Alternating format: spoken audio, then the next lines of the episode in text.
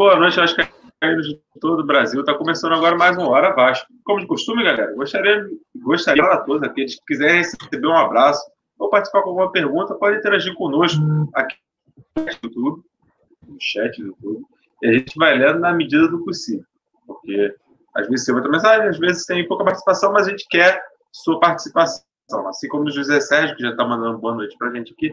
Boa noite para você, meu amigo. E vamos tocar esse programa. Hoje teremos Cadu, Beatriz, Renato e eu, Igor.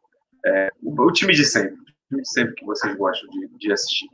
É, traz o empate de Goiás, venceu o clássico em São Januário, afundou o Botafogo e respirou. Como disseram os jogadores do bastidor, o Erlen, no caso, é sair para não voltar mais. Bia, analisa esses jogos aí para gente com o retorno do Luxemburgo. Time realmente parece ter encontrado, pelo menos nesses dois jogos, a gente viu algo diferente, sei lá, durante quase todo o Campeonato Brasileiro, né, Bia? Boa noite. Boa noite, Igor, Cadu, Renato. Boa noite a todo mundo que está assistindo a gente. Feliz ano novo para todo mundo. Um ano novo de muita saúde, muita paz para todo mundo. É... Boa noite, né? Há quanto tempo a gente não vê todo mundo aqui com essa cara boa, feliz, tranquila? Há quanto tempo o Vasco não ganha quatro pontos em seis disputados? Que eu lembre, a última vez que a gente fez mais de dois gols, mais de um, foi jogo contra o esporte, dia 14 de novembro. E, assim, foram dois. Eu posso dizer que foram dois jogos sem susto, sabe? Tudo bem, o, jogo contra o Atlético Goianiense teve aquela bola do Henrique, que foi um gol, mas foi no final. Então, tipo assim, a gente tomou o susto e acabou o jogo, né? E, e ontem, apesar do Henrique, Santo Henrique, nunca critiquei ter salvado uma outra bola da mesma maneira, foi um jogo, digamos, tranquilo, né? O Botafogo foi melhor ali um pouquinho no segundo tempo, mas fora isso, enfim, eu acho que não, não assustou tanto. É, um Vasco, como há muito tempo a gente não via, né? um Vasco com vontade, com raça, um Vasco compacto, com jogadas. É, é, ontem, Pikachu e, e, Castan discutindo, o time estava ganhando de 2 a 0. Né? Aquela hora ali que eles discutem na área. É, enfim, e, e, o time perdeu de quatro para o Grêmio, perdeu de três para o Ceará, perdeu de três né, para o Fortaleza. É, é, não lembro quando foi para o Fortaleza, mas enfim, perdeu vários jogos e você não via uh, uh, os jogadores daquela forma. Então, acho que assim, é, é, foi um. E, e, tem uma outra coisa, é, eu senti, quer dizer, o preparo físico tudo bem que os jogadores morreram no segundo jogo, no segundo tempo contra o Atlético Goianiense. Ontem, alguns, eu não senti tanta diferença. A impressão que eu tenho é que está melhorando isso. Não sei se a caixa de areia já voltou. Né? Agora, uma coisa que eu tenho que dizer aqui, que eu sempre defendi, Thales Magno. Eu sempre falei que ele estava jogando errado, que ele estava voltando muito. Cara, esses foram dois jogos com o Luxemburgo. Os dois jogos comprovaram isso. O próprio Luxemburgo, é, não sei se vocês viram, ele deu uma entrevista semana passada no Bem Amigos. Ele veladamente fez uma crítica a, a, a esse esquema do Thales voltar para cobrir o Henrique. O Thales não é jogador para ficar indo e vindo, ele é para ficar lá no, na frente e fazer o que ele está fazendo. Ele ontem fez uma jogada na lateral, não lembro em cima de quem foi, muito parecido com aquela que ele fez contra o Fortaleza em 2019. Né? Enfim, é, é, Thales Mágico, acho que está de volta. Né? Caio Tenório, ontem, não comprometeu, era o meu maior medo, porque eu acho o Léo Matos bem melhor, né? mas assim, não comprometeu.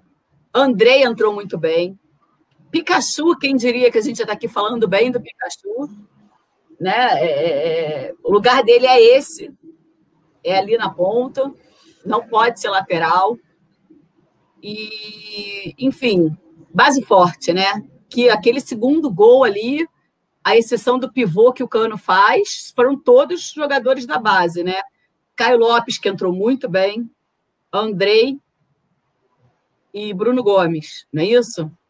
Enfim, é, é, eu acho que eu, eu, falei pouco assim da técnica, porque eu estou muito empolgada com o que a gente viu. Agora é ganhar do Curitiba para a gente poder ir enfrentar o Bragantino lá no meio da semana que vem, sem precisar tanto do resultado, porque o Bragantino lá não está fácil, né? E, então, se a gente conseguir arrancar o empate, está ótimo. Agora, eu estou muito esperançosa, assim, eu gostei do time, com jogadas, e, e enfim, você sentiu sangue nos olhos, sentiu vontade, e é aquilo que o, o Igor falou, e que o, que o Erley, parafraseando o Erley, né? O mais importante do jogo de ontem é que com a vitória, o Vasco colocou Fortaleza entre ele e a zona de rebaixamento. Então, não, pelo menos por enquanto, não vai acontecer o que aconteceu, por exemplo, logo que a gente entrou em campo na zona de rebaixamento de novo, né? Por quê? Porque o Bahia empatou, o Bahia fez lá o, o, o empatou em número de pontos, mas tinha uma vitória a mais. Enfim, então o Bahia passou a gente, a gente voltou para a zona. Agora com Fortaleza, caso o Bahia vença, quem entra na zona é o Fortaleza. Isso é muito importante para mim, é tão importante quanto a vitória. Você ganhar e ir colocando mais gente entre você e a zona.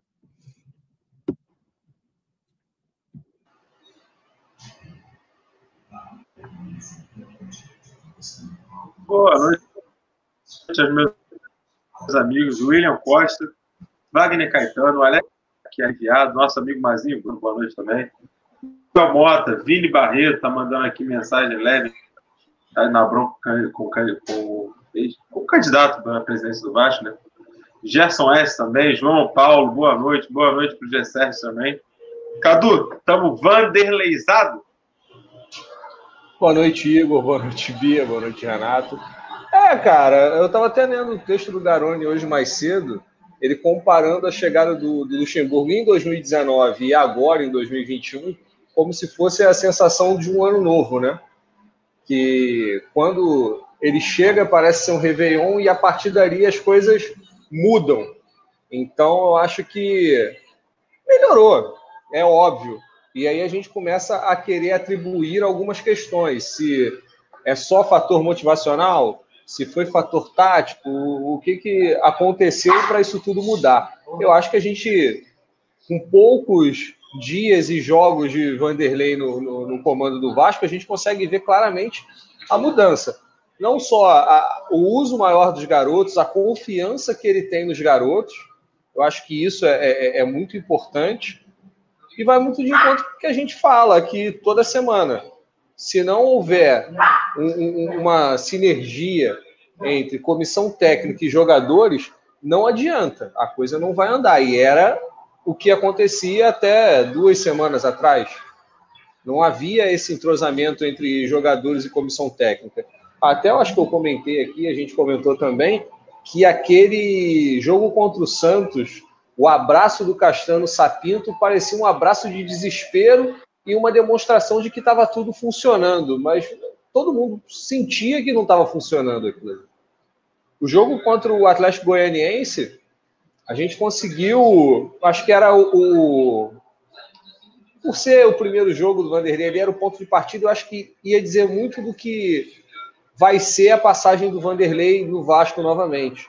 Então, acho que ele até se precaveu mais, o time estava bem mais de linha média para linha baixa de marcação, muito esperando, porque a transição do Atlético Goianiense era muito rápida. Ele joga com dois jogadores de ponta, tem o Wellington Rato, depois entrou e tinha o Ferraris também. É, é uma linha, dois pontas bem rápidos, e inclusive o Léo Matos não jogou contra o Botafogo justamente por conta do Ferraris, que foi uma falta ali por volta dos 20, 25 do primeiro tempo. Ele pegou o Ferraris sem bola ali, levou o terceiro cartão amarelo. Mas a gente conversando durante o jogo, eu pelo menos sentia, não sentia tanta preocupação do Vasco perder o jogo contra o Atlético Goianiense. Acho que a gente estava muito mais perto de ganhar o jogo do que de tomar um gol e de repente saiu um resultado que a gente não esperava. Até que o Henrique nos salvou dessa, dessa adversidade aí, tanto no jogo de quinta-feira quanto no jogo de domingo. falando do jogo de domingo, é, a gente precisava, é, dentro, é até pesado em cima do resultado que a gente fez ontem, em cima da, medi da mediocridade que Vasco e Botafogo apresentaram no ano passado e o Botafogo vem mantendo essa constância, foi até um resultado bem elástico. E poderia ter sido bem mais, porque a gente teve um volume de jogo bem maior. Eu acho que o único lance mesmo de perigo do Botafogo foi o lance do gol que foi bem anulado. A gente conseguiu neutralizar as coisas que o Botafogo tentava, mesmo que bem básicas dentro do jogo. O Botafogo não era um time que apresentava um perigo constante ali, que a gente ficasse é, era muito jogo de meio campo. Quem roubasse a bola no meio campo, tanto que o segundo gol e o terceiro gol foi bem em cima disso, né? Uma, uma roubada, os três gols, para falar a verdade, mas o segundo e o terceiro gol acho que é uma, uma coisa bem clara do que o jogo foi baseado. Foi baseado em meio campo. Uma, duas roubadas de bola, a gente conseguiu o pênalti no terceiro gol e o segundo gol foi a, a, a troca de passes ali com a assistência do Cano para o gol do Andrei. Então, acho que é o que a gente, eu, Bia aqui, o Renato um pouco mais cético, mas a gente sempre falou, acho que quando tivesse alguém que minimamente organizasse o, o, o time e soubesse explorar o que, que os jogadores podem dar de melhor, porque vamos falar a verdade, eu acho que o Vanderlei, lógico, há um trabalho técnico, mas eu acho que é um trabalho de início muito mais motivacional do que propriamente de caráter técnico. Ele posiciona, obviamente, mas eu acho que é muito mais de, de confiança a, a, quem ele já conhece e de quem está chegando também do que propriamente um trabalho de tática ali. Olha, vocês vão jogar assim, porque se jogar assim, não. Acho que é muito mais um, um abraço do que cobrança propriamente dita.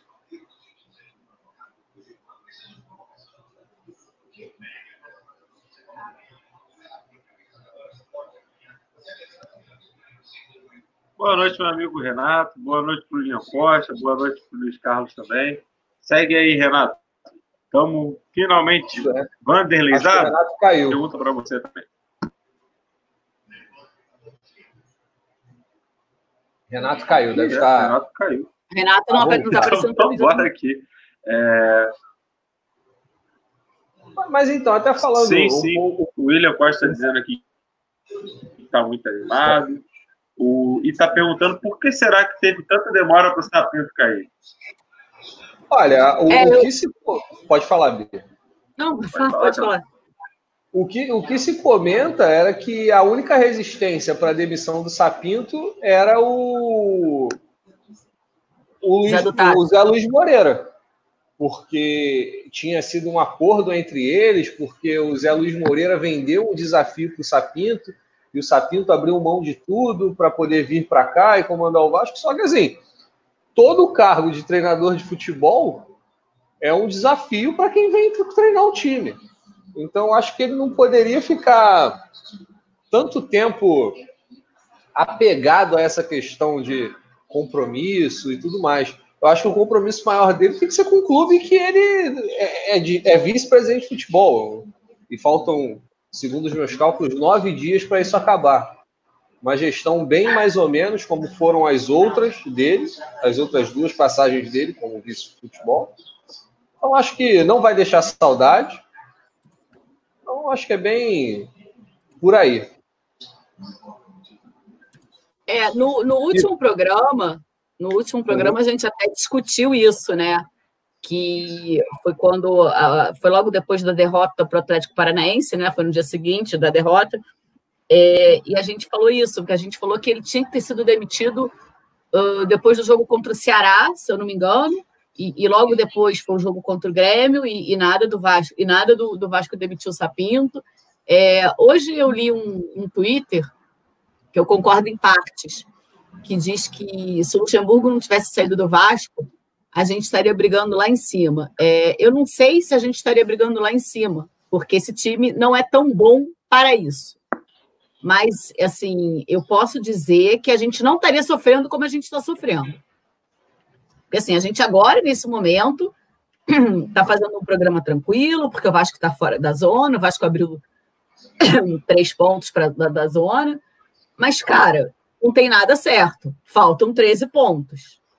Então, assim, eu acho que se o Lucha não tivesse saído, talvez a gente pudesse tá, ou então se o Lucha tivesse vindo logo depois da saída do Ramon, né, não tivesse sido o Sapinto, talvez a gente pudesse estar ali como a gente estava na saída do Ramon, né, décimo terceiro, décimo quarto, que é aquela coisa como hoje, por exemplo, está o Bragantino, né, que está ali brigando, mas não tanto, né, porque quem está embaixo está muito pior. É, então, acho que é isso. Enfim, acho que o Vasco errou em trazer o Sapinto. Por incrível que pareça, um clube português trouxe um português que não serviu para nada. Mas, graças a Deus, corrigiu o erro a tempo. Porque eu acho que, se eu já achava antes, agora eu continuo achando mais ainda que a gente não cai. Então, mas, mas era até o que eu estava falando, conversando isso com o pessoal. Eu acho que é, é tão medíocre a, a, a, escolha, como o Renato falou, por, por um bom tempo da mediocridade do, do, do, do Sapinto, que assim, quanto a, ao seu questionamento, ah, que o Vasco, se o Vanderlei tivesse ficado, estaria brigando em cima, é muito também pela situação do. Por exemplo, o Fluminense é, um, é uma situação que ilude muito a, a gente dentro do campeonato. Porque se você for olhar, o rendimento com o Odair era um, quando o Odair saiu era outro. Então, acho que foi o que eu falei, o nível técnico desse campeonato é muito fraco. E foi, até você citou do ah, o, o Erley do Fortaleza está entre eles e o início da zona de rebaixamento. Tem times, por exemplo, eu não acho nem que Fortaleza vá cair, não. Mas eu acho que quando o esporte chegar na zona de rebaixamento é para não sair. Porque eu acho que, lógico, há dois jogos a gente vem jogando melhor mas eu acho que o futebol que o esporte vem mostrando é tão, era tão ruim, é tão ruim quanto que a gente, o que a gente mostrava nos últimos jogos. Então, acho que tem uma, um ponto aí de, de diferença nessas coisas. E o Vanderlei conseguiu organizar minimamente isso. E a, foi o que você falou também em relação ao jogo contra o Curitiba. Acho que é extremamente importante. Eu acho que dentro do cronograma do Vanderlei, esse jogo é realmente o importante. Por quê? Você vai para Bragança sem tanta pressão de fazer três pontos. Apesar de que eu estava vendo o jogo aqui contra o Galo, assim, um jogo bem burocrático. O, a, a, é o que a gente fala, parece até é o que a gente brinca, né? A palavra da moda. A palavra da moda é transição. A transição do Bragantino é rápida. Então, isso dificulta. E como o, Atlético joga com linha alta, também é um jogo mais que te proporciona maiores erros. Então, acho que o próprio Bragantino não vai jogar com a gente tão de linha alta. Ele vai esperar a gente para um jogo reativo. É característica deles. Eles jogaram assim contra a gente no primeiro turno. A gente saiu na frente com o gol do Vinícius e tomou um gol dois minutos depois, praticamente, na saída de bola. Então, acho que é, é, é a gente fazer o resultado sábado contra o Curitiba para a gente chegar na próxima semana, não sei se o jogo é na quarta ou é na quinta, jogar contra o Bragantino, quarta-feira, jogar contra o Bragantino sem pressão. Enquanto o Igor não retorna, eu vou olhando aqui. Um Deixa eu te fazer uma pergunta. Assim, não, sobre essa coisa. Eu ontem estava comentando aqui em casa que eu acho menos pior uh, uh, o Vasco ter entrado na zona de rebaixamento é, é, já que entrou, já que não tinha jeito, né? Digamos que é óbvio que o momento é, é, o ideal é não entrar nunca.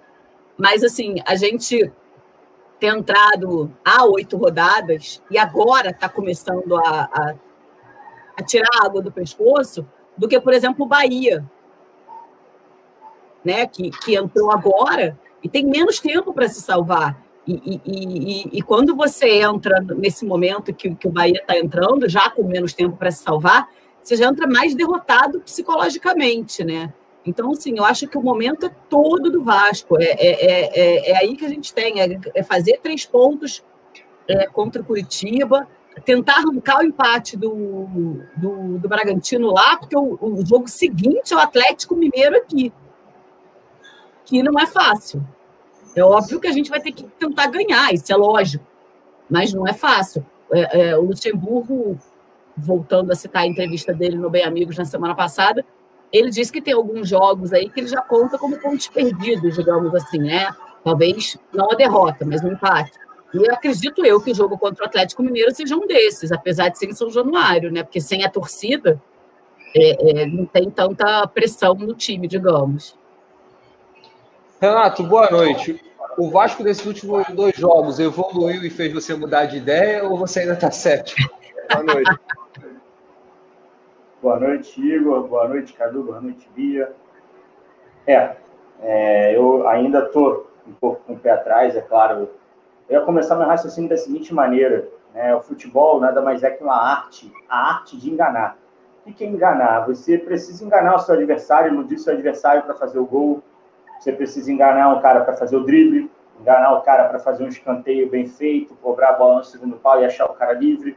Enfim, a arte do futebol. Futebol é a arte de enganar. E dentro dessa arte de enganar existem outras maneiras de se enganar. E uma delas, é, eu quero deixar registrado aqui meu protesto para essa cultura que a gente tem no futebol, de que quando está ruim, para o jogador ele para de correr, ele para de se esforçar até que as coisas mudem, até que o patrão dele mude. E está muito claro para mim, foi muito claro nesses dois jogos, e que os jogadores eles queriam uma mudança de comando. Nós também queríamos. Só que a maneira como eles demonstram isso é a maneira mais antiprofissional possível. Isso me envergonha, isso me entristece, isso me faz gostar menos de futebol. Porque, como eu disse anteriormente, a arte do futebol é a arte de enganar. Mas eu não gosto de ser enganado dessa forma. De ver os caras que eu torço, estão com a camisa do clube que eu torço, se esforçarem menos para é, atender interesses. E aí o interesse dele é alcançado e aí as coisas mudam. Aí vem a preguiça, que é a preguiça que eu já falei nas outras semanas aqui, de você aprender e aceitar métodos novos. Não que eu esteja dizendo que o técnico português que passou por aqui tenha sido um revolucionário, eu já disse semana passada, tenha sido sacaneado pelo, pelo elenco vascaíno. Não foi, porque o Sapinto era um técnico, vou usar, prometo que eu vou usar pela última vez essa frase, essa, frase, essa palavra, era um técnico medíocre, e passou por aqui sem deixar nenhum legado, nada. Foi embora e ninguém vai lembrar disso. Espero que lembremos disso, dizendo: lembra aquele cara que passou pelo Vasco quase rebaixou o Vasco? Então, era o Sapinto. Que no futuro a gente tem um treinador, é, um, um, final de trabalho, é, um final de campeonato tranquilo e a gente só lembre disso dessa forma. Isto posto, vamos lá para a enganação, né? Vamos dizer assim entre aspas, claro, porque o futebol é uma ilusão, né? Como os europeus, os, os argentinos gostam de falar, no, nos ilusiona, né? Nos encanta e tal, né? a gente faz sonhar. Então vamos lá, vamos para o que aconteceu depois disso. É, foi nomeado novo técnico, novo velho técnico, Vanderlei Luxemburgo, que é um cara que ficou muito claro que ele precisava do Vasco tanto quanto o Vasco precisava dele nesse momento, porque ele saiu do Vasco para dar um passo maior do que a perna dele alcança hoje que era treinar um time multimilionário e sob pressão. Coisa que ele já tirou de letra no passado, mas que esse passado ficou para trás, ficou no final dos anos 90. E chegamos em 2020, 2021, é, com a necessidade de ter um treinador que minimamente fosse aceito por esses atletas. Eu não vou falar de tática por enquanto, eu não vou falar de técnica, eu não vou falar de filosofia, eu não vou falar de plano de jogo, porque para mim isso não existiu até aqui. Não houve. Na minha opinião, não há tempo, não houve tempo hábil para isso. Houve sim o choque de, de, de emoção no vestiário, o discurso, as frases bem colocadas, aquela coisa recente de que o Luxemburgo tem um, um sucesso, relativamente, um sucesso recente com o clube, com o Vasco. Alguns desses atletas estavam com ele aqui e voltaram a sentir aquele entusiasmo e aquela segurança que ele passava. As palavras do Luxemburgo penetram muito mais no cérebro de um atleta do Vasco do que do Sapinto, do que do Ramon, do que do Abel porque é um cara que recentemente esteve no clube e conseguiu resultados que o credenciaram a, a cobrar isso, a exigir isso. E aí veio o jogo com o Atlético Goianiense, poderíamos ter vencido de 3, 4, 5 a 0, sem exagero. O primeiro tempo do Vasco foi espetacular, uma atitude, um comportamento, uma competitividade que não se via desde o início do campeonato, quando os jogadores estavam felizes e tinham o Ramon como técnico, e poderia ter passado o trator no Atlético Goianiense. Desperdiçamos chances, tudo bem, podemos colocar na conta da falta de pontaria? Podemos. Podemos colocar na conta do azar? Podemos. No mérito do goleiro adversário, que eu não vou nem citar o nome daquele desgraçado lá, daquele que, que bate mulher. Enfim, todos esses méritos, eles houveram, aconteceram e o resultado da vitória não veio. Mas a gente saiu de lá com a sensação de que, peraí, as coisas estão voltando ao normal. As coisas estão voltando aos eixos. E quando a gente viu a tabela à frente, a gente esfregou as mãos. Porque primeiro o adversário era o Botafogo, por mais que se tratasse de um clássico, além do jogo, do jogo ser em São Januário, é, se tratava se trata de um adversário que, na minha opinião, já está rebaixado. Moralmente rebaixado, psicologicamente rebaixado, e como eu disse na semana passada, já escolheu um técnico para tentar tirar o time da Série B. Para mim, o Barroca já foi contratado já pensando no Carioca e na Série B de 2021. E o Vasco fez o que tinha que fazer. Concordo com o Cadu, a minha internet caiu um pouco antes do, do de parte do comentário do Cadu, mas eu ouvi uma parte que ele disse que eu concordo com ele. Poderíamos ter goleado também. O Vasco dominou o jogo, o Vasco foi, fez um, teve um volume de jogo enorme, grande chance de marcar, e o Cano, é, não, não me entenda mal, hein? O Cano não esteve numa, numa jornada feliz. O Cano tem crédito pra caramba, ele tem crédito aí para dar e vender. Se não fosse o Cano, estaríamos até rebaixados, talvez, no Carioca, mas eu não vou entrar nessa discussão. Eu vou entrar no mérito de dizer que o Cano não teve uma jornada feliz ontem, até ele ser o garçom. Né? Até esse gol brilhante que a Bia descreveu tão bem, que, que me fascinou, que me encantou, como eu disse, que me enganou. Né? Eu estou satisfeito de estar sendo enganado, de ter de volta um time do Vasco competitivo. Mesmo que tenha custado essa sucessão de tropeços, essa campanha medíocre que o time fez por mais escolhas da diretoria. Quero deixar bem claro que eu estou culpando os jogadores aqui, mas a diretoria está nesse pacote e é a maior culpada, na verdade. E encerro dizendo isso. Que bom é ser enganado dessa forma. Que bom que a gente já foi enganado, que bom que as coisas já aconteceram e agora a gente tem que pensar para frente. Acabou. O passado ficou para trás, esse técnico português ficou para trás e esperamos que a zona do rebaixamento tenha ficado para trás também. Mas, como eu Bia agora no último comentário, eu ia encerrar dessa forma. Eu estava até meio preocupado de parecer muito pessimista, no momento feliz, muito satisfatório, mas é isso. Ganhamos de um adversário muito, muito abatido, que é o Botafogo. Um time que está entregue, um time desorganizado, então a gente fez o que tinha que fazer. O próximo jogo é contra um adversário tão ruim e tão desorganizado quanto o Botafogo, que eu previ lá no início do campeonato que seria rebaixado também, porque era treinado pelo Jorginho. Eu falei, esse time vai ser rebaixado Está tá na cara. Curitiba hoje é uma lanterna e também, para mim, já vai ser rebaixado. É outro time que já está condenado ao rebaixamento. Então, assim, outro jogo que a gente precisa ganhar, esperamos que a gente vença e que a gente vencendo, a gente continue com os pés no chão, acreditando que o nosso, a nosso, o nosso trabalho hoje, a nossa preocupação é ganhar os jogos. Não é encantar, não é jogar bonito, não é pensar em Sul-Americana, não é pensar em Libertadores, devagar. Vamos muito devagar, porque até pouco tempo atrás a gente estava soterrados na zona do rebaixamento. Vamos, vamos em frente. Se eu não estou enganado, o Barrocas treinou Curitiba também nessa temporada. Sim. Ele, ele foi, ele, ele subiu para o Curitiba. Ele subiu para o Curitiba ano passado. O... Ele começou o campeonato da Série B com o Atlético Goianiense, foi para o Curitiba e subiu para o Curitiba. Ah, foi. A minha dúvida era que se ele tinha subido. Subiu. Ele começou a Série A com Curitiba e caiu. Eu acho que ele também treinou o Vitória, o Vitória que está mal das pernas na Série B, né? Sim, ele saiu do Vitória para vir para o Botafogo. Ah, Tem um amigo meu que passa o Vitória que ele agradeceu o Botafogo ter ido lá tirar ele de lá. Mas enfim, é outra questão. Eu também, tenho um irmão que agradeceu. É o problema deles. Graças a Deus a gente não tem nada a ver com isso. Pois é. Voltamos, Árabe.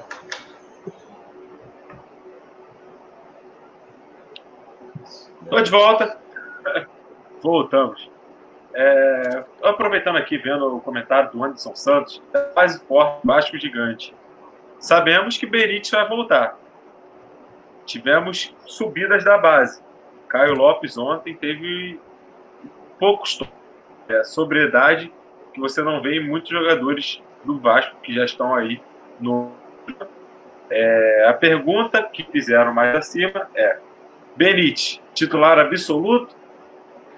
Acho que, acho que não deve, acho que não tem nem o que dizer, né? Não tem como pensar o contrário disso, né? Peraí, vou, vou, vou pensar um Como é que é, dor de cabeça pro, pro nosso Vanderlei Luxemburgo? Vai, Ao que Pode parece, falar. o Luxemburgo não pensa assim, não, hein? Tá? Não é, não é a Bíblia tá falando, não. É o Luxemburgo. Ele deu uma entrevista agora há pouco dizendo que ninguém tem vaga cativa no time. O treinador do Vasco participou e falou sobre a volta do argentino ao time. Quando o time está encaixado, você precisa respeitar os jogadores que encaixaram com a equipe. Então, assim, eu acho que o Benítez é uma unanimidade entre os torcedores. Já que ele voltou, eu acho que ele é uma unanimidade, mas o Vanderlei pode não pensar assim. E vou dizer, eu ia falar, eu ia falar que não concordava da titularidade dele no momento, justamente pelo encaixe do time, e segundo, é, muda as características de jogo. Ele é um cara que arrasta, ele leva a marcação. Não é um jogador, por mais que eu não acho que o Pikachu seja o cara para decidir, mas a transição com o Pikachu e o Thales pelos lados é bem mais rápida do que com o Benítez hoje jogando. Eu penso assim, como a gente ainda não tem um padrão físico estruturado, ele como opção para voltar, porque se você for olhar direitinho, até respondendo o que Renato Dias perguntou, a minha troca não seria nem ele pelo Pikachu, seria pelo Juninho, mas não de início, seria no decorrer do jogo. Porque esses dois jogos já mostraram que o Juninho dura 50, 60 minutos. Então, eu acho que seria ali. Por quê? Ele voltaria com dois volantes, teria o Benítez centralizado, e aí ele jogaria com Cano, Pikachu, Cano, Pikachu e Thales na frente. Eu acho que a troca seria essa. Mas por conta do Juninho não ter um preparo físico, e o, o, o Vasco em si não tem um preparo físico bom para o momento. Então, acho que é muito. Eu não pensaria, ah, uma troca seca de um pelo outro. Eu acho que dá para fazer um revezamento sem quebrar o planejamento que o Luxemburgo tem na cabeça dele. Eu vou dar minha opinião rapidinha, que é um pouco diferente da de vocês, é bom para a gente ter o contraponto. Eu, Benítez, escolhe camisa para mim. Ele, com o condicionamento físico, ele inteiro, ele escolhe. Mas é, tem a questão do físico. Ele já era um cara que já não é privilegiado no ritmo, na sequência de jogos insana que esse campeonato tem tido. Ele já não vinha correspondendo, jogava um, jogava outro. A gente não sabe também até onde era contratite, onde contratite que é o problema do contrato, né? Que eu costumo falar. O cara às vezes tem contratite, sente uma dor aqui, uma dor ali por causa do contrato, mas beleza. A gente não sabe até onde é contratite. Beleza, renovou o empréstimo, está voltando. Em condições normais, é, vou falar uma coisa que eu não sei se vocês concordam, mas é a minha sensação ontem. Eu juro que desta vez eu não estou perseguindo o cidadão Gleibson Iago. Para mim, Pikachu não jogou bem ontem. Eu acho que ele não, não. não fez a partida que, que justificasse é, a, sua, a sua manutenção do time com a chegada do Benítez. Para mim, é, vou usar até a expressão que o Cadu usou. Para mim, é troca simples. Entra o Benítez, sai o Pikachu Claro que o Pikachu tem umas, umas virtudes. É, é difícil falar isso para mim, mas é verdade. Ele tem umas virtudes ali que o Benítez não tem. É, ele já foi lateral um dia, então ele tem alguma noção de marcação, coisa que o Benítez não tem. E condicionamento físico, isso aí é inegável. O Pikachu tem um condicionamento físico melhor do que ele. Mas é, se fosse a troca simples, assim, Benítez em condições, voltando, disposto, voando, a fim de jogo, com esse time rodando do jeito que está, Acho que ganharíamos demais em qualidade com o Benítez ali do lado direito, fazendo aquela função ali de meia direita, de ponta direita, de meia central, enfim, uma alternância ali de posições com eles recuando e, e transformando Thales e Cano numa dupla de ataque. Para mim seria interessantíssimo, algo que a gente já vislumbrou no passado recente com o Ramon, quando a gente ainda cogitava o Vinícius como titular, a gente pensava no, no Benítez jogando atrás de um, trinco, de um trinco ofensivo, e hoje eu não imagino mais esse trinco porque eu não vejo o Vinícius, acho que ninguém vê mais o Vinícius como titular. E aí entraria dessa forma, para mim, esse, essa, essa presença do Bruno Gomes ali no meio de campo, ela é, para mim, irrevogável. Ele não sai mais. E, claro, que é, é, muito relativo, mas, claro, mantendo o seu nível, jogando do jeito que está, com confiança, com rendimento, ele não deveria sair. Bom, me expressei melhor. E o Juninho, para mim também, da mesma forma. E aí essa troca, né, é, aproveitando isso da inconsistência técnica do Pikachu e da inconsistência física do Benítez, poderia haver um rodízio entre os dois. né, um revezamento. Quando o Benítez não aguentasse mais o tranco, o Pikachu entraria com sua disposição, com a sua vontade e, e transformaria os jogos. Eu faria dessa forma.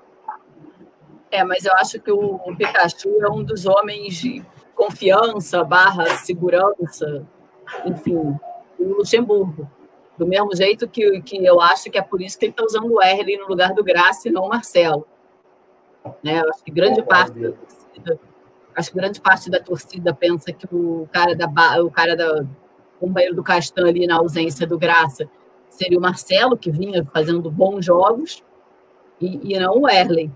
Mas se você analisar os times que o Luxemburgo colocou em campo, é, é praticamente o time do ano passado, né? Com, com poucas alterações. Obviamente, o Cano, o Léo Gil, o Juninho, enfim, quem ele pôde usar, ele usou. Então, assim, é, é, é, mas eu concordo com você, Renata, apesar de você ter dito que ia fazer o contraponto, eu concordo. Para mim, o Benítez é titular absoluto nesse time. E, e acho que tem que ser. Ele no primeiro e, tempo, alguém no segundo, porque ele não aguenta os dois tempos. Então, vamos lá, vamos fazer o. Sabe, bota, bota o, o Benítez, o Cano e mais nove no, no primeiro tempo, e no segundo tempo troca o Benítez.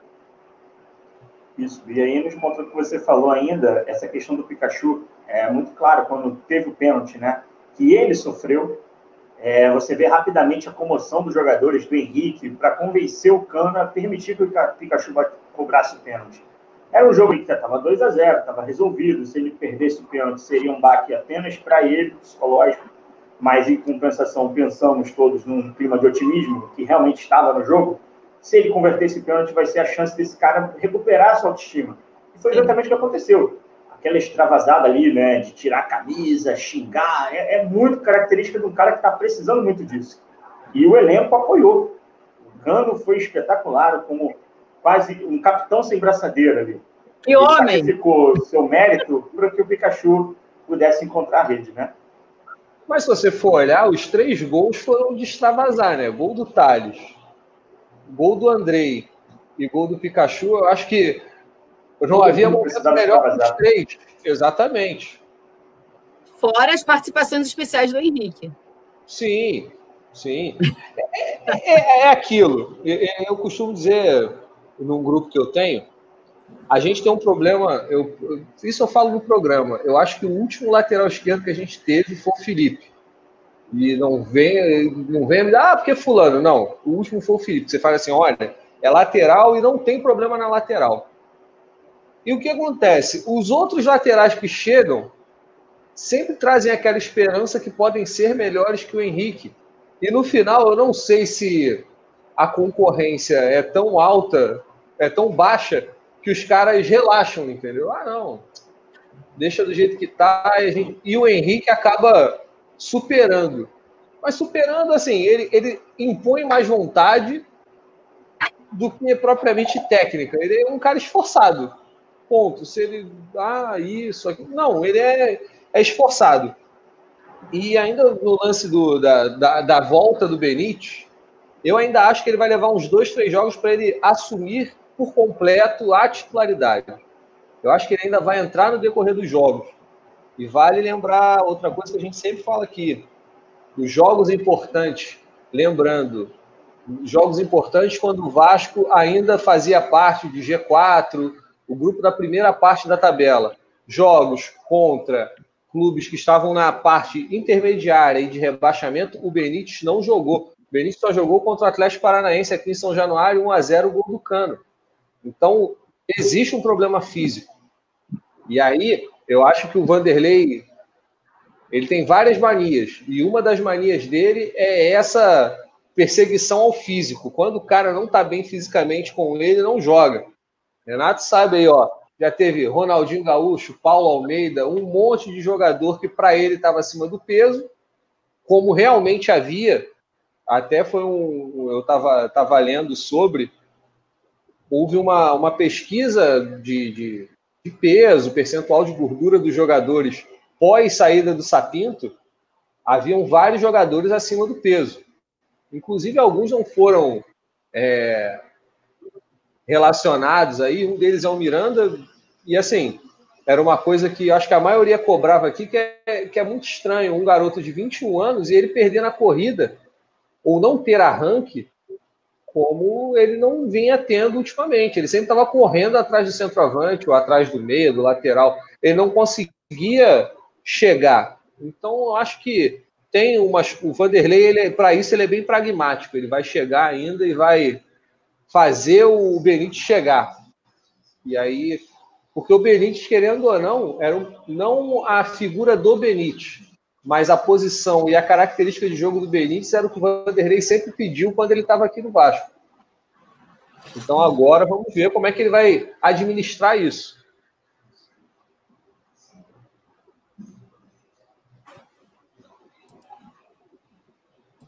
Ontem uma coisa curiosa, né, pessoal? É, a gente viu gols todos saídos de pé de jogadores da base, tanto assistência quanto gols. E muito mérito tem o Luxemburgo nesse caso, que Caio é, Thales Magno, não, e o Andrei também uma. Pikachu, não.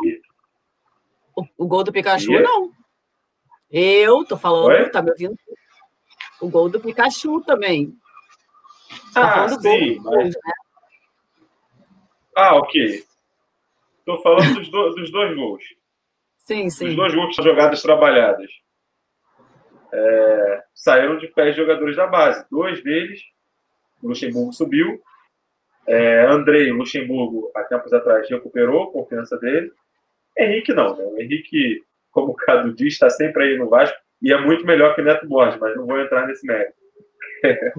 é, pergunto a vocês.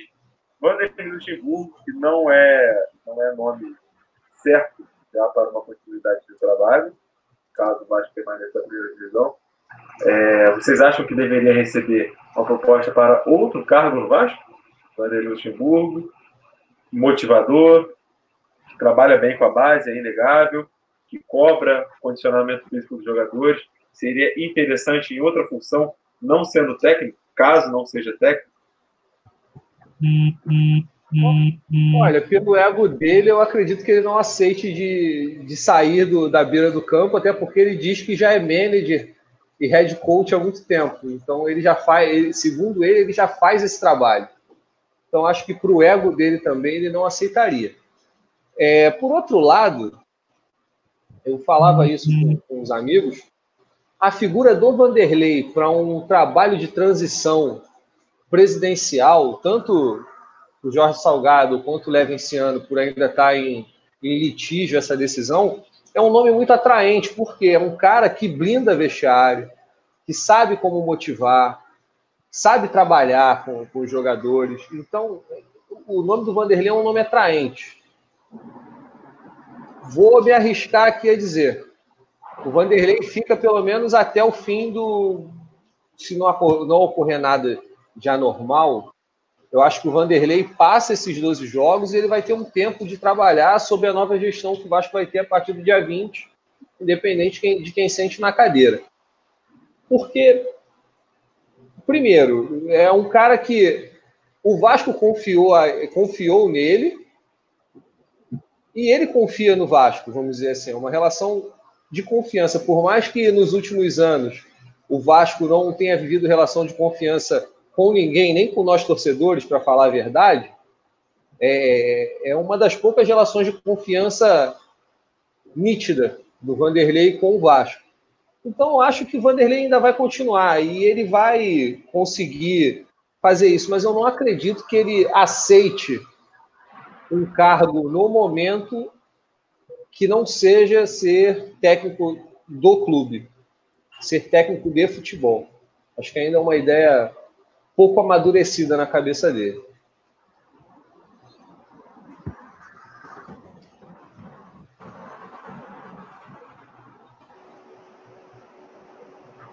Bom, sobre isso, eu acho o seguinte: eu acho que só o Chico pode dizer se ele realmente pensa em parar, porque a criatividade no futebol brasileiro é tão grande na hora de escolher técnico, que esses caras já conseguem sair. O Filipão estava aposentado, praticamente. Paulo Tuori, quantas vezes já anunciou aposentadoria e voltou? Abel Braga já poderia estar aposentado.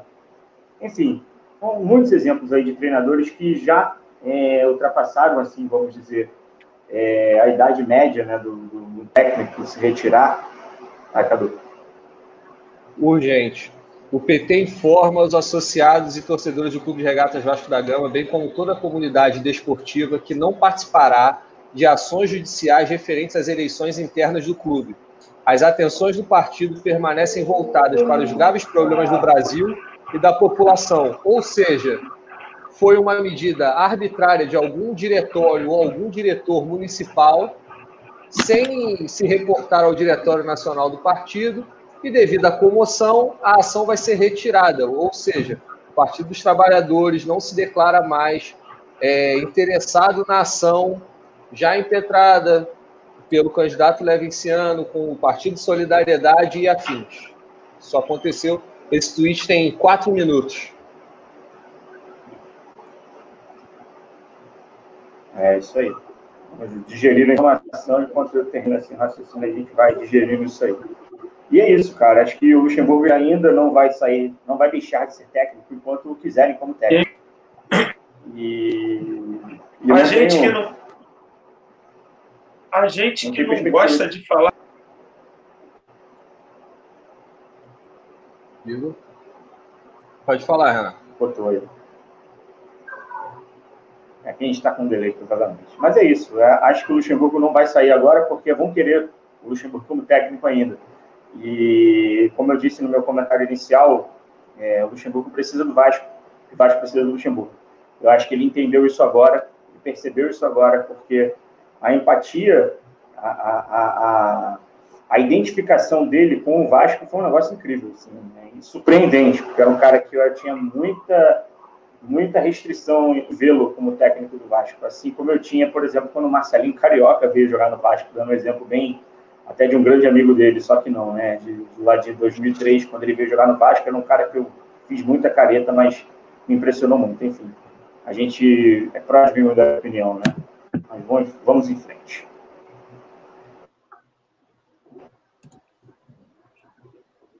Engraçado que a gente que não gosta de falar de política, nem do Vasco, para com, com notícias que nos incomodam ao ponto da gente ter que falar de política de partidos políticos nacionais e política do Vasco ao mesmo tempo. É, não sei vocês, amigos, mas eu acho um absurdo partidos políticos é, se meterem em assuntos do Vasco. É, os responsáveis por isso, pelo amor de Deus, tem que ter vergonha na cara. Porra, é, é, é jogar mais o nome da instituição na lama. Não vou nem me estender tanto a isso, porque ah, como eu disse, a gente não é muito chegado em falar de política, tanto do Vasco quanto política mesmo, porque cada um tem suas, ah, tem suas convicções e a gente respeita a todos, mas, pelo amor de Deus, eu, eu fico enojado. É só isso mesmo. É, não, é isso. É, é, Os partidos têm tanto que se preocupar com problemas do Brasil. A gente, uh, uh, você está o principal, a gente vive uma pandemia. Então, assim, vai se preocupar com a eleição do Vasco, não importa quem, quem uh, sei lá, quem seja favorecido ou não com essa situação, é um absurdo. Vocês já criticam a judicialização da eleição do Vasco desde não sei quando, né? Não lembro de qual foi a primeira vez que a, que a, que a eleição foi judicializada, desculpa. Então, assim, isso já é um absurdo. Envolver um partido político nessa, nessa judicialização é pior ainda. Mas é, é aquilo, Bia. Política é a arte do, arte do interesse. Você tem que atender alguma demanda da sociedade. Só que as pessoas deturpam isso. O atender demandas da, da sociedade, como você falou, está num momento de pandemia. E você procurar outras coisas para poder se aproximar de um problema que, vamos falar a verdade, eu acho que o clube, o clube de regatas Vasco da Gama ele, os problemas do Vasco competem aos torcedores do Vasco. Ele não, ele não compete a quem não tem familiaridade com aquilo. E, infelizmente, é, as pessoas colocam isso em último plano. As pessoas vão, ah, pela sensação ou a, a, obtenção de poder, elas começam a perder o, o tino da correção. Eu não estou entrando no mérito se é certo ou se é errado o que, o que fizeram. Eu digo na correção de. As pessoas, a gente reclama tanto que o Vasco é. As pessoas se intrometem no Vasco. Eu vejo muita gente, isso eu falo em canais de TV, pessoas que não conhecem a dinâmica do clube, se intrometerem e falarem coisas sobre o Vasco que desconhecem.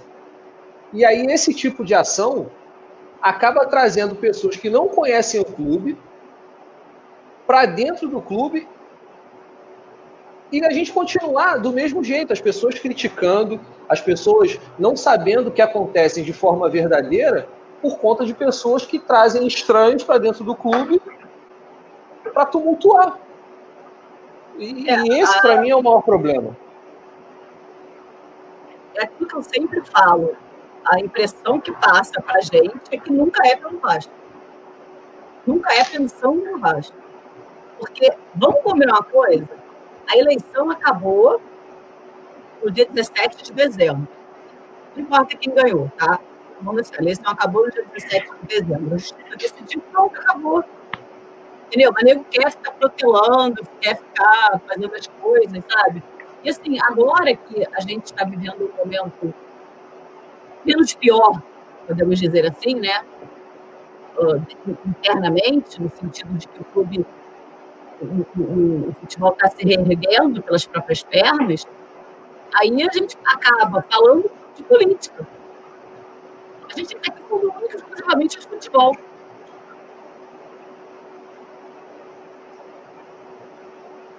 A gente só perde tempo, essa é a realidade. A gente agradece aos amigos um abraço para o Tiago Diniz, um abraço para o Daniel Fernandes, é, um abraço para o Gustavo.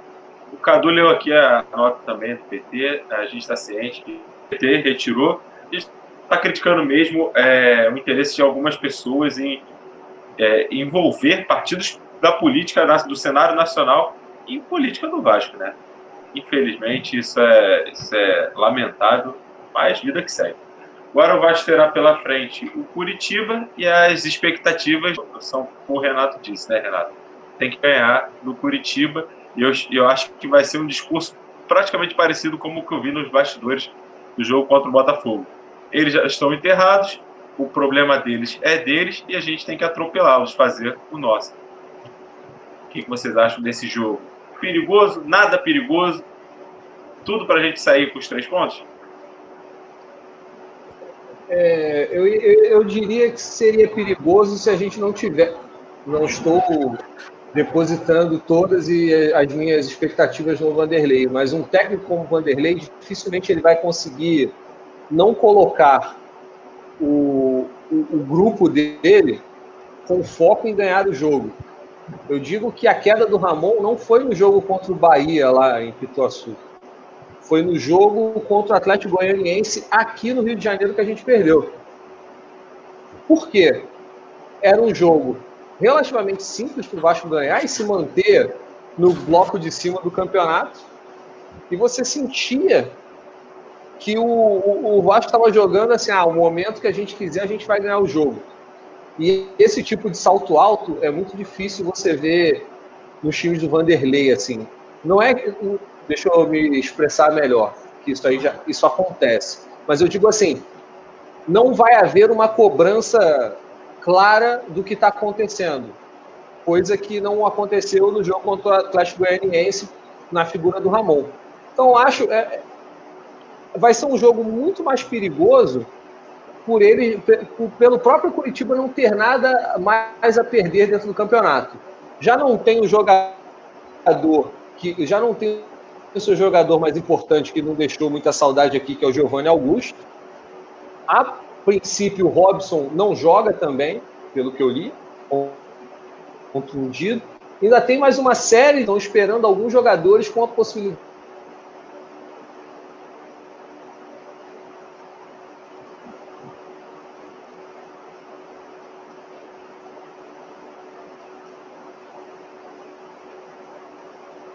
Acho que o Cadu caiu. É, eu fico até na dúvida, Bia, porque você sabe a, o problema que eu tenho que o computador aqui, Então eu esperei até onde você se manifestava. É complicado. Ele está congelado. É, para mim, para mim que estou aqui, mas nunca, nunca se sabe com esse computador maravilhoso que eu tenho disponível. Ele estava é... congelado, ele caiu de vez. Abraço para o meu amigo Fabinho, Fabinho. Abraço, claro. Agora caiu. Daqui a pouco ele volta. Claro que eu mando um abraço para você, meu amigo. É, um abraço para o André Pedroso também. Um abraço Daniel Pires participando aqui direto com a gente. Seja bem-vindo ao programa sempre. Fala aí. Ah, o Cadu tá. Acho que o Cadu tá de volta. Só que o problema, vamos ver se o computador vai ajudar a gente a botar ele. Voltei. Dá uma olhada aí no chat que tem mensagem para você. Siga com o seu Para quem? Para mim, não? Pro Renato, pro Renato. É. Vou mandar mensagem. Segue seu, segue seu raciocínio, Cadu. É, então, eu acho que, só complementando, acho muito difícil os times do Vanderlei não terem foco na vitória. E assim, o Curitiba vem bem desfalcado. Um dos caras mais perigosos foi até, inclusive, que fez o gol noturno contra a gente lá no Porto Pereira, é o Robson, não joga. Rafinha, Matheus Valdezani e mais um, uns dois jogadores estão na possibilidade de não jogar, pois saíram do Atletiba com problemas físicos. Então, acho que a gente tem que jogar com foco. Se a gente jogar com foco e jogar o que a gente jogou nesses últimos dois jogos, eu não tenho muitas preocupações com o jogo, não.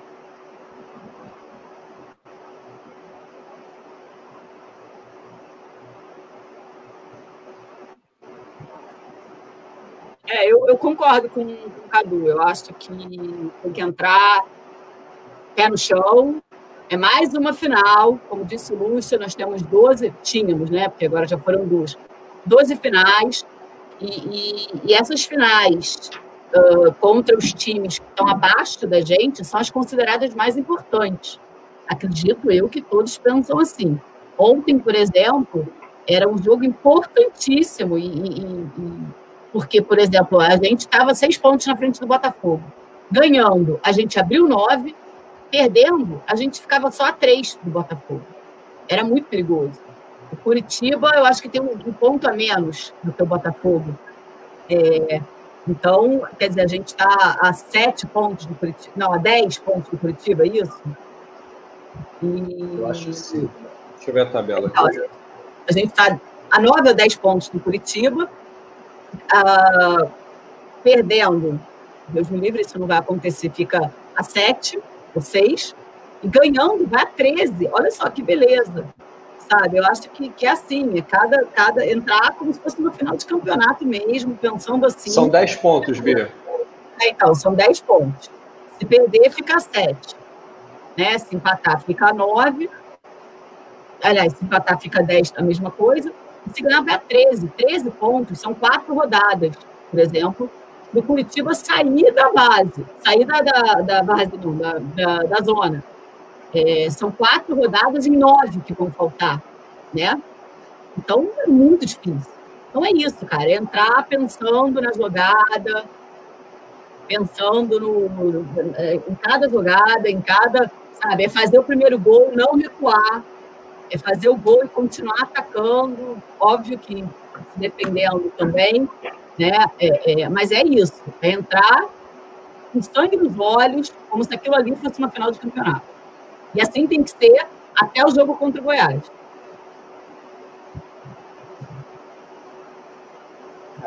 Esse jogo do Curitiba é tão, é, como eu disse anteriormente, ele é tão é, vencível, essa palavra não existe, é claro, acabei de inventar, quanto o do Botafogo, porque realmente se trata de duas equipes que estão na mesma situação. É, o Curitiba, para mim, também já contratou um técnico para a Série B, porque tem, tem, chega um momento que. Eu, por que, que eu sempre falo isso? Porque os times chegam num momento em que eles têm a consciência de que eles não vão sair daquela situação. Eles já começam a planejar o ano seguinte. e o ano seguinte não pode ser planejado já em janeiro sabe? Nesse caso agora, com essa, esse calendário maluco, não pode ser planejado em abril, em maio. Tem que ser planejado agora. E o Curitiba contratou um técnico paraguaio, para mim, já pensando no, no, no, restante do ano do calendário, né? Não no, no, restante do brasileiro desse ano. Porque já fundou, já foi. E um time que está assim, ele é traiçoeiro, ele pode trazer problemas, mas se a gente estiver com a atenção que a gente teve, a atenção que a gente teve no sábado, a confiança, a, sábado não, domingo, perdão, é, a confiança, a atitude, a organização que houve anteriormente, que houve nesse jogo com o Botafogo, que houve até contra o Atlético Goianiense também, a gente tem que torcer com a vitória e confirmar o que se espera. O Vasco ganhar o Curitiba, deixar o Curitiba na situação na qual ele está, como último colocado do campeonato, e o Vasco cada vez mais distante dessa condição, da zona de rebaixamento. É, no primeiro turno a gente já, já era, era outra situação, era outra circunstância. É, o time já estava numa situação já de, de queda, assim, de, de, de, autoestima, de confiança, de, enfim, de tudo.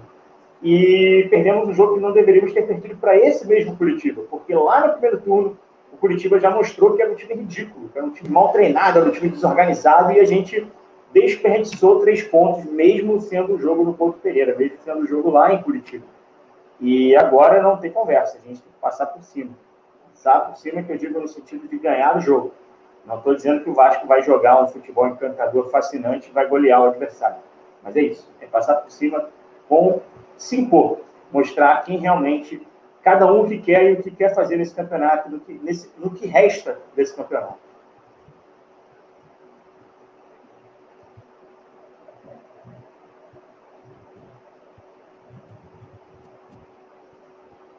Renato Dias está comentando aqui que o Botafogo ganhou deles lá no Porto Pereira. O Vasco tem total, total condições de vencer. E é isso que a gente vai, com esse pensamento que a gente vai, de vencer o Tiba e, é. e afastando cada vez mais, aproveitando essas oportunidades que a gente tem de enfrentar times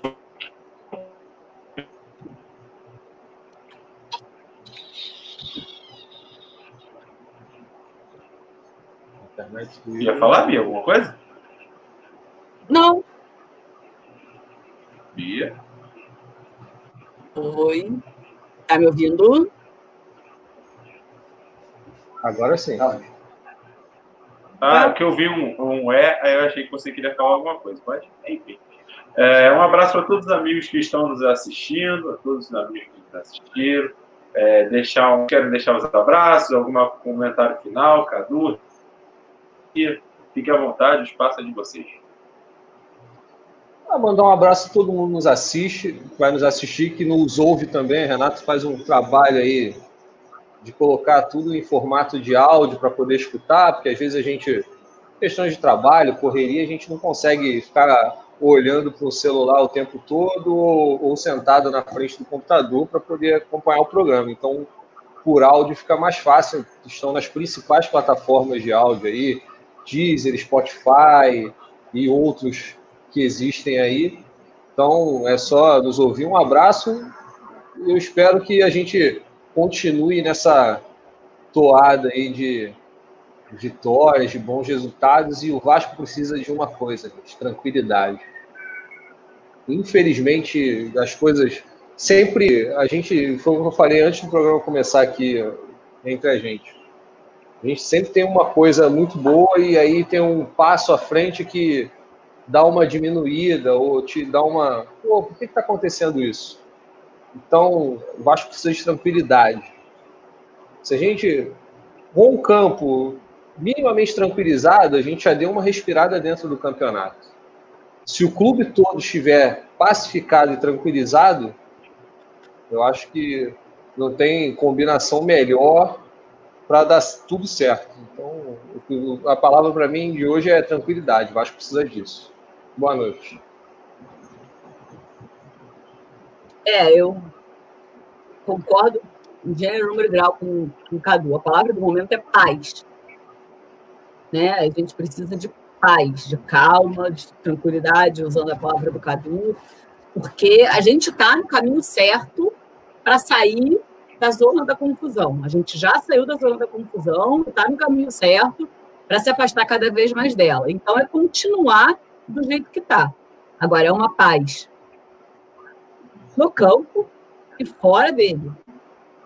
Então, eu espero que a gente tenha aí um 2021, que até agora a gente está invicto, né? Em 2021, a gente espera, eu espero aí um 2021 tranquilo.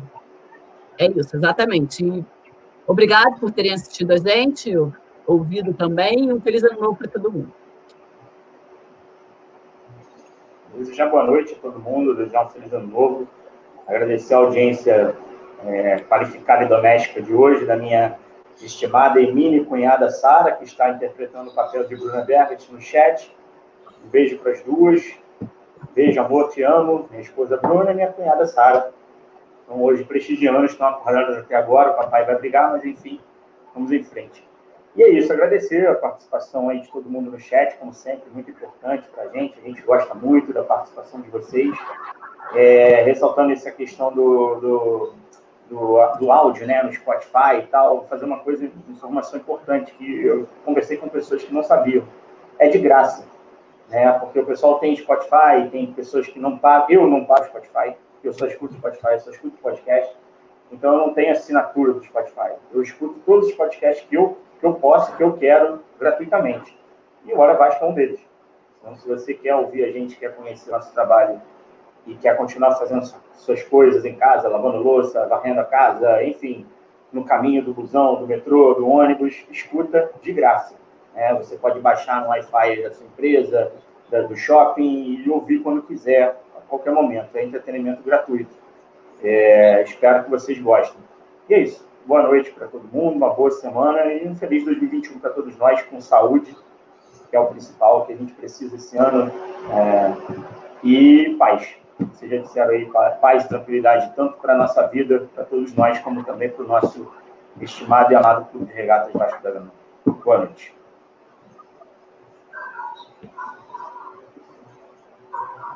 Um abraço para o nosso amigo Cristiano Pereira. Boa noite, amigo. É, como foi informado, a gente tem agora podcast, Spotify e Deezer e outras diversas plataformas. Só procurar lá programa Hora Vasco. Você pode não só nos assistir pelo YouTube, mas como nos ouvir, se for mais cômodo para você, pelo seu celular. É... O Net Vasco voltou a nos, nos, divulgar, a gente agradece, fica muito feliz com, com essa notícia e, e é, está revendo amigos que perderam um contato por ser esse canal que nos ajuda a divulgação. Então, agradecemos novamente Vasco e agradecemos a vocês todos que nos assistiram. Um abraço para o meu irmão, Vasco Inácio, está assistindo com a gente, da Vasquilê também. Um abraço para todos os meus amigos, todos os meus irmãos. E um beijão para minha namorada Giovana, que está nos assistindo com certeza, se ela não dormiu. Então é isso, galera. O Hora vai ficando por aqui. A gente agradece a todos que nos assistiram, todos que nos assistem sempre que todos que ainda vamos assistir ou nos ouvir. Forte abraço a todos e até semana que vem. Vasco!